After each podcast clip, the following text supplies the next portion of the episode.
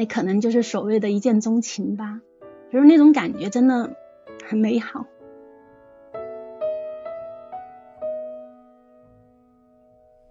现在想起来也会觉得很美好。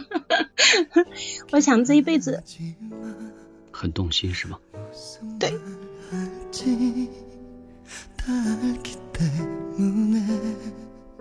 所以，其实从某一种角度来讲，我觉得那个爱真的不可能再重来的，因为那种感觉、那种心境，还有当下的那个人，都不可能再重新来过的，都不可能再有第二个同样的。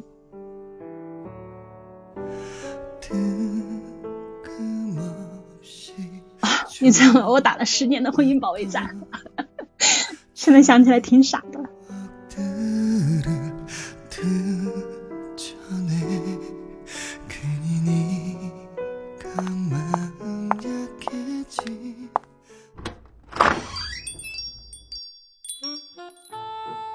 欢迎来到爱情酒吧，我是酒吧的老板魔芋先生。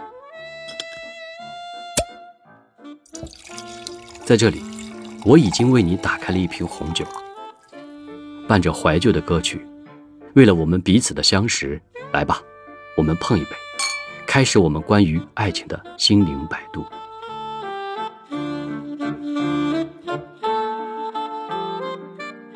有一首歌呢，叫《有多少爱可以重来》。如果爱真的可以重来，你将会如何选择呢？在这之前呢，我有一个朋友，他们彼此相爱了两年多。这个女生呢，终于把这个男生呢认为他是终身最爱的一个人。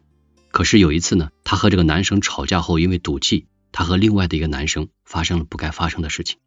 虽然呢，她觉得那根本没有爱，她只爱现在的这个男友，但已经发生了。她事后呢，非常的后悔和自责。后来呢，她的男友和她终于分手了。她用了一个月的时间呢，浑浑噩噩的度过中。一个一米六四的个子，一百一十斤，最终瘦到了七十九斤。现在回想起来呢，她觉得当时是非常非常的糟糕和愚蠢。也许是因为年轻，一时的冲动，但既成事实。如果让她重来一次的话，她一定不会再发生这样的事情。而到现在，她依然为自己曾经的愚蠢和冲动而后悔莫及。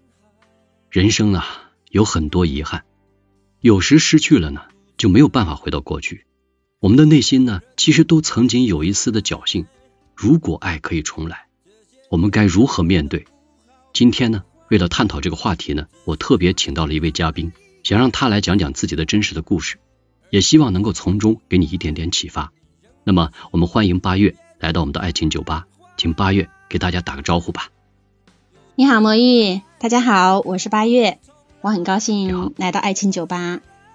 八月，呃，虽然我们自己从未相识，还能通过爱情酒吧请你过来，今天呢，就特别想听一个你个人在这个方面的一个故事。当然了，我想先问你一个这个问题，就是对于这种爱是否真的可以重来，你自己是怎么看待的呢？其实我觉得爱也许可以重来吧，因为经过这么多年的。成长，我认为爱它是一个人的事儿，但是爱情呢不会重来，因为爱情是两个人的事儿。我不知道你会不会有这种感觉，就是曾经经历过之后呢，再想回到过去的时候，你很难能找到当时那种心情和感觉了呢？不太可能找得到，毕竟曾经沧海难为水嘛。是啊，因为我也曾经经历过这种感情的经历，我自己呢会感觉我很难能找到当初的感觉，虽然曾经非常深爱。但是经过时代的变迁呢，自己再很难找到自己那种心境。也许就像你所说的，曾经沧海难为水。但是我以前有一个朋友，他在这个方面呢有一个成功的一个爱情的结局，我觉得还是特别特别想分享给你的。就是他这个女孩呢，当初在北京，自己是秦皇岛的书香门第，自己也是一个英语老师。那么跟她这个前男友呢，相恋了将近十年的时间，但是最终呢，还是因为对方的这个母亲的反对。最主要的一个原因就是对方的母亲觉得他不是北京的户口，所以两个人最终还是分手了，而且也放弃了当时准备结婚的打算。分手几年后呢，我发现他一直还处在那种空档期，而且呢，我也听说了他一直在试图寻找一段新的感情，兜兜转转，最后还是没有找到合适的，也许是还在想着对方吧。后来呢，他还是跟前男友走到了一起，最终结了婚，圆了他们的爱情之梦。那么，我想他算是一个比较圆满的。但是像他这样的几率可能在现实中非常非常少，我们还是应该给他们一种祝福的，他们毕竟是心随所愿的，实在难得。那么八月，我知道你是一个有故事的人，你自己呢对这个方面的一种看法和你的故事，能不能讲给我们听一听？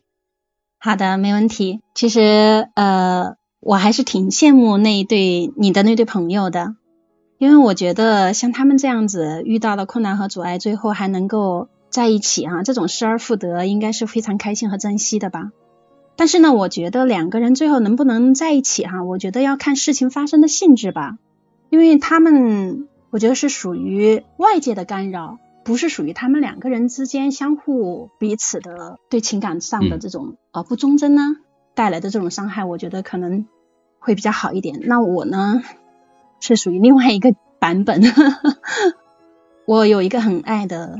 我的初恋，我也是他的初恋，他也是我的初恋。那你知道，初恋其实那个时候都很甜美的，尤其是在年轻的时候那个阶段里面，很纯真，没有掺杂任何杂质。他是一个军人，其实哈说来挺挺有意思的。本来是他的战友在追我，然后我那个时候呢，就是觉得他战友的各方面也还不错吧，就是尝试着要不要接触一下，了解一下，然后再考虑看要不要这个。就是那个时候叫处对象嘛，明白明白。但是结果呢，他又带着我的这个初恋一起来见我的，然后我们当时就很多朋友一起。你知道，有的时候真的就是所谓的一见钟情吧。本来我们在聊天，然后我突然就是总觉得有一道视线在被关注，嗯嗯，就是在看着我。然后结果我一回头，就跟他视线来了一个对碰对，然后呢，他嚓一下那个脸就红了，你知道吗？然后很害羞的那个低下头去，因为他是部队上的人嘛，当兵的，你知道那个就是那种男子汉的那种气概还是很呃，就是很阳刚的。你知道那种感觉是什么？就是突然那么阳刚的一个军人穿着军装，突然那么害羞的低着头，然后手足无措的去摸着他的那双大手，就因为我我在看他，就那种感觉一下子砰就击中了我的少女心，你知道吧？我想，没错，嗯。那可能就是所谓的一见钟情吧，就是那种感觉真的很美好。现在想起来也会觉得很美好。我想这一辈子很动心是吧？对。我觉得这种经历可能对你来讲是一个非常一生都很难忘记的一个经历，因为那种感情那种状态可能让你真正觉得这就是你想要的一个人。我能理解。啊，不好意思啊，就是没事。你会觉得。那个时候，那那么纯粹的东西不可能再有，真的。所以，其实从某一种角度来讲，我觉得那个爱真的不可能再重来的，因为那种感觉、那种心境，还有当下的那个人，都不可能再重新来过的，都不可能再有第二个同样的。那后来的爱情故事就自然而然的就发展了。嗯，所有初恋情人做过的事，我们都做过。嗯。嗯，所有的甜蜜和美好都有，然后那也会有很多记忆比较深刻的，就我们那个时候在新疆，我家在达坂城，哦，那要从乌鲁木齐市回达坂城去看我的爸爸妈妈，你知道那种就是啊，你找到了另外一半，你会很迫不及待的想要把他带回家给爸爸妈妈看，当然，想得到爸爸妈妈的认可和祝福，那我就带他回家。带他回家的时候呢，因为那个时候的条件不那么好，就是要去到我们家要淌过一条大河啊。冬天的达坂城，我不知道你们对那边有没有认知和了解哈？那个水是很冰冷的，是非常冷，非常冷，非常非常的冷，很痛的，你知道吗？就是你你要踩到那个水底里面哈，那个水真的就好像那个嗯什么他们说的那个，对对对，刺骨的冰痛，刺骨的痛。就是他那个时候很舍不得我来遭那份罪，然后他自己脱了鞋子，挽了裤腿，把我背过河。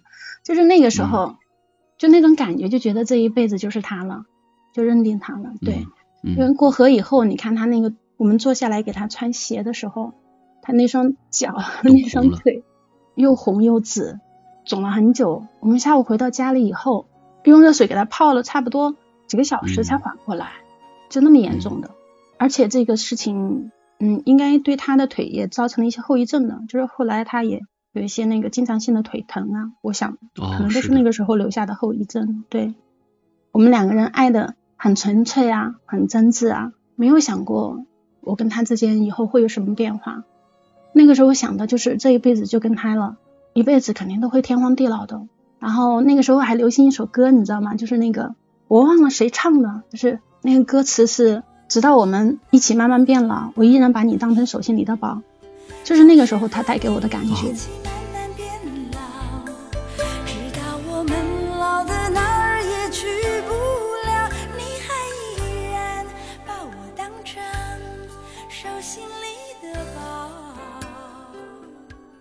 后来的阶段呢？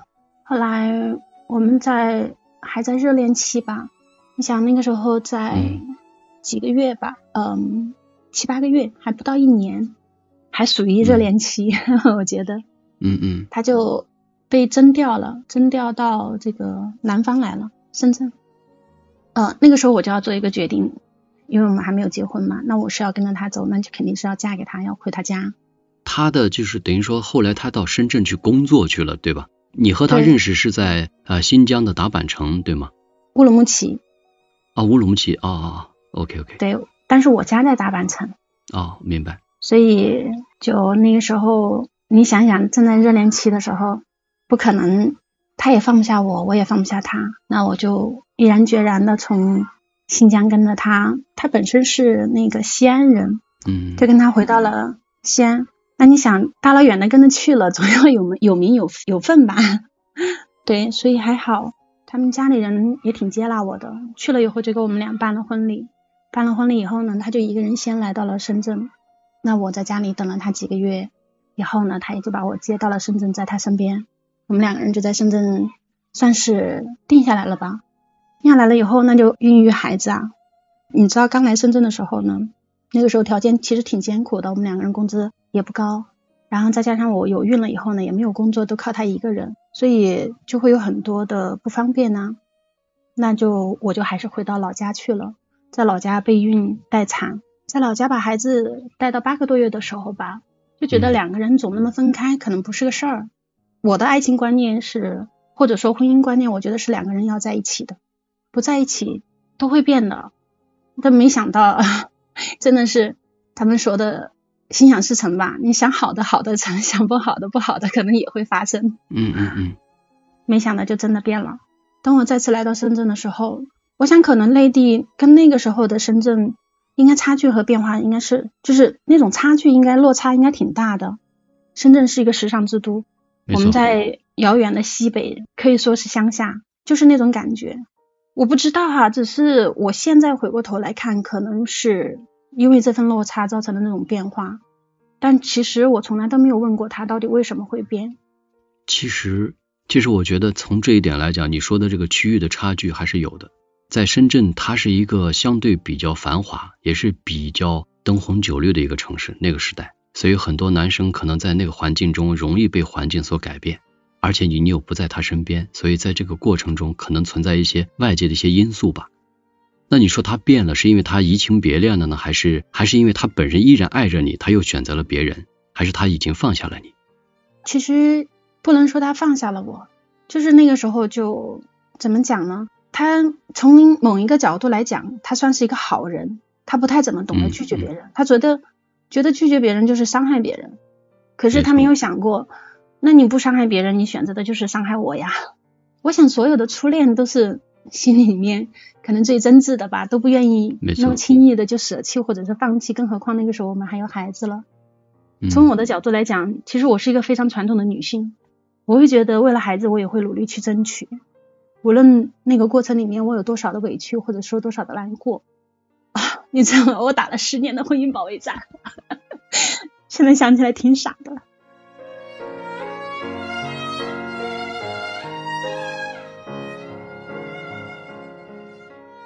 他其实有过很多次的交流和沟通。我说你不旗帜鲜明的表达清楚你的立场，你怕伤害别人，但是你最终伤害的就是我，就是我们这段婚姻和这段感情。那我们这段婚姻、这段感情，你到底要还是不要？你要，你可以给我明确一点；你不要，你也可以给我明确一点。不要这样子，你知道那种折磨其实很难过的。实际上，在这个里面，在后来后来大概嗯七八年左右的时间吧，其实那个时候我也很累，我也做了一些傻事，你知道吧？我觉得你让我你你总是让我体验这种感受，那我也让你体验一下，如果你还爱我的话，所以我也干了傻事。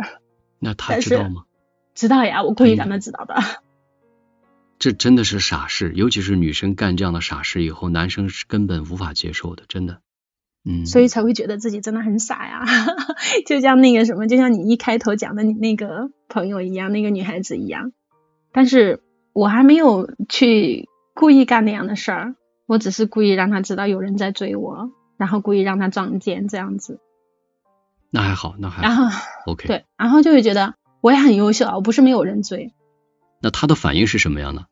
应该算是有效的吧。在那之后，嗯，我觉得很有意思哈，就是每每一次有一个女生插入我跟她之间的婚姻的时候呢，我们都会分居。那一次以后呢，她就搬回来了，搬回来跟我一起。然后那个时候孩子也大了嘛，大概五六岁了，也要上那个幼儿园了，所以她就回来了。回来我们就一直住在一起。可是住在一起不到一年半的时间。最终走到离婚的结果的事儿，就是我有一天中午工作上班，就是突然中午那天很很凑巧，我穿了不恰当的衣服出去见客户，太热了，我回家换衣服，见完客户以后我就回家换衣服，结果回家撞见了，就是 对那狗血了，狗血剧情的内容，对，就是那种。作为他来讲，如果经历过这么多年的这种反反复复的这种移情别恋的话，我认为觉得从他的角度，可能第一还是不够成熟，第二他的这个个人可能有你认为的他的优秀的地方，但也有他性格上的缺陷，在情感方面的处理和他这种态度方面来讲，确实存在问题。因为这件事情可能最终就是引发了你最终放弃了他，对吗？对，因为跟他发生关系的那个人还是我生命当中很重要的人。那个时候也刚好，所以那个打击不亚于毁灭性的，我觉得。我想换成任何人都是一样的。你们女生可能看到这样的场景是最不能接受的。我现在回过头去想一想，其实那个时候，无论在那之后我有多受伤，有多少次在梦里面拿板砖拍死他，但是真的现在回过头去想想，当初我可能还是会做同样的选择。因为那个时候他带给我的美好，我不会舍得放弃那份美好。这也是值得你一生去记忆和珍藏的一段感情经历，毕竟是非常珍贵的。嗯，对，因为那个时候我跟他见面很难，他在部队里嘛，我们都是偶尔打打电话，更多的时候是传小纸条，因为算不上那个书信，因为每次都是很简短的，但是我们每天都会传小纸条。我想那份美好换了其他的人不一定能够带给我，我挺感谢他的，我感谢他那个时候让我曾经体验过那样一份纯粹的悸动和美好。那如果说再从头来过，我会怎么做的话呢？我可能只会在后来我们发生那些不美好的事情的时候，我可能会更加理智，更加有策略，或者说更加有方法去。保护好我的婚姻，不会走到那样一个状态里面去。对，我觉得我的观点也是一样的。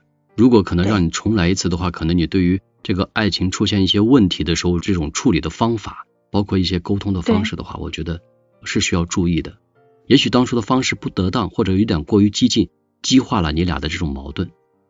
我现在最想问你的就是，当我们多年以后再回顾这段感情的时候，你对他认可度？现在是怎样的呢？就还认不认可他这个人？认可的，可能大家会觉得我很傻，还会觉得怎么那样子呢？那样一个人渣，你怎么还会觉得这样子的人挺好的？其实现在回过头来想一想哈，很认真、很客观的去评价当时他那个时候，其实也很茫然，也很无措。对，他只是不懂得怎么去保护好。那虽然说后来发生了那样一件。我回家去撞见的事情，但是，但是那个时候，我觉得所有的事情其实都是冰冻三尺非一日之寒。在跟我的那段感情里面，其实他过得也挺辛苦的。我现在回过头想想，很多时候，那当然他也有错，谁在年轻的时候没犯过错呢？被情感逼到绝境的状态下的时候，其实我想谁都需要救赎吧。我觉得那个时候可能那个人更相当于他生命当中的救赎，所以他们两个人会自然相惜相迎啊。然后重新回过头来看我跟他之间的这个爱和他这个人，我不后悔。我唯一后悔的就是我不具备现在的智慧去处理去处理那些事情的能力，你知道吗？呃，如果我具备现在的这样的智慧去回过头去处理，我相信我可以跟他一路走得很好很圆满。我能理解，对于他来讲，就对于男生来讲，他其实在当时的那种情景，他也不知道该怎么去处理。就像你所说的，他不知道该怎么去保护自己的原来的爱情，也不知道该怎么去面对这个现实中的一种诱惑。他可能是一个很感性的人，又是属于让别人产生一种。依赖和这种向往的男生，所以他在这个感情的处理方面来讲，也缺乏一些这个原则、方法和技巧。他也需要别人对他爱情方面的这种行为中的一些救赎，他们也会感觉到束手无策的。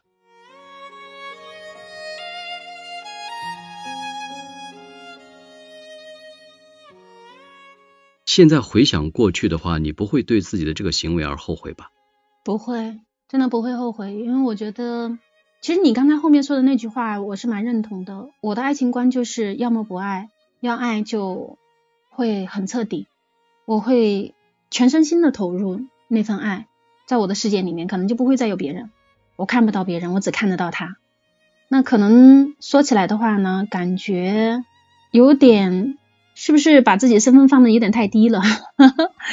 我在想是不是因为就是因为。把它放得太高，把自己放得太低，然后有一种低到尘埃的那种感觉，所以才会让对方对我不珍惜呢。在我的认为中啊，我认为爱一个人也确实应该百分之百的去爱对方，但是爱的这个过程中，你给自己留有的一种自我成长的空间和你自己的一种价值，还是要让对方看到的。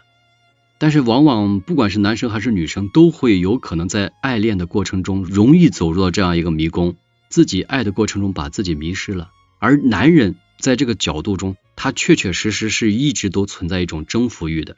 当他已经得到一份爱的时候呢，他觉得没有这种再去征服的这种激情和欲望的时候，他就会把这种激情和欲望转嫁到别人身上。所以，男人的这种心理，你们女生还是要理解、要了解一些的。嗯，对，我觉得就是再怎么爱，都不能爱的没了自我。一个人不能停止成长。那其实我最感谢的还是因为当初的那份痛够痛。所以才会让我痛定思痛。我最后的这些年里面，我一直除了刚开始那两年哈，是会无法就是完全抵抗那种伤痛感，嗯嗯，就是总会被那种悲伤的情绪所困扰。嗯，那我会费了很大的功夫来去抵抗那种悲伤的情绪。在之后的时间段内呢，其实我很感谢那段伤痛的原因，就是因为它真的让我静下心来。去学习，去成长，再回过头来看看的时候，就会觉得以前发生的事情怎么讲，就是不是说以前发生的事情是小儿科，而是说，现在的心境不一样了。现在回过头去看，就会觉得那个时候的发生，其实就是因为那个时候都不懂事儿呀，那个时候的太多的无知，才会走到那样的状态里。那如果像现在带着这样的觉知，带着对生命的这种探索。啊，对身心灵成长的这份探索，那我觉得就是他会有另外一个维度的。其实现在回过头去想想，没有他当初带的那份伤痛，也不会促使我现在进入另外一个维度。所以我都觉得，其实现在我回过头去看那段过往的经历哈，我都觉得是老天爷就是那么设置我的剧本的。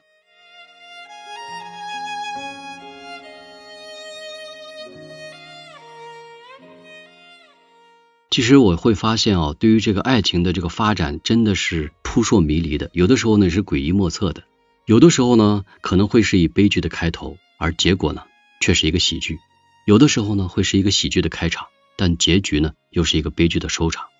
自己经历过一些以后，才会明白，有的时候这个错过可能就是一生。也许这一生中再没有了归期，因为也许因为这种爱呢，我们留下了很多遗憾，但这已经成为了过去。因为现在很多人都会认为，真正的深刻的爱呢，已经无法再重来，也很少人能够在原地再等你。你也在这个时代中不断在进步中。所以，当我们真正去爱的时候呢，就应该全力以赴的去爱。当你真正放手的时候呢，也希望能保留住自己的那份尊严和自己那份真心，而不让自己在这个爱情中有一个不好的一个结局。那么，我们特别想因为这个话题呢，想听听我们的听众朋友呢，跟我们来谈谈你对这个话题的一些看法和观点。如果爱真的可以重来，你将会如何面对？那么，如果爱不能够重来，我们是否该真正勇敢的放弃过去？那么，欢迎你们在评论区留言，我们还可以一起交流。也感谢我们的八月，再次感谢。